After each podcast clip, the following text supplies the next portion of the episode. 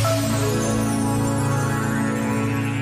Para quem trabalha, para quem estuda, os dias voam, as semanas passam muito depressa e o Natal chega quase de surpresa. Mas para quem está desempregado, doente ou apenas sozinho, os dias são longos e tantas vezes vazios. Precisamos de olhar à nossa volta, de estarmos atentos e disponíveis para ajudar alguém. Pode ser só uma palavra, um bom dia, um abraço, mas mesmo assim, com esta determinação de estarmos atentos aos outros, o Natal fará um sentido novo, maior, verdadeiro. Por vezes, basta a pausa de um minuto para termos a certeza de que é a este Natal que Jesus nos chama. Pensa nisto e boa noite.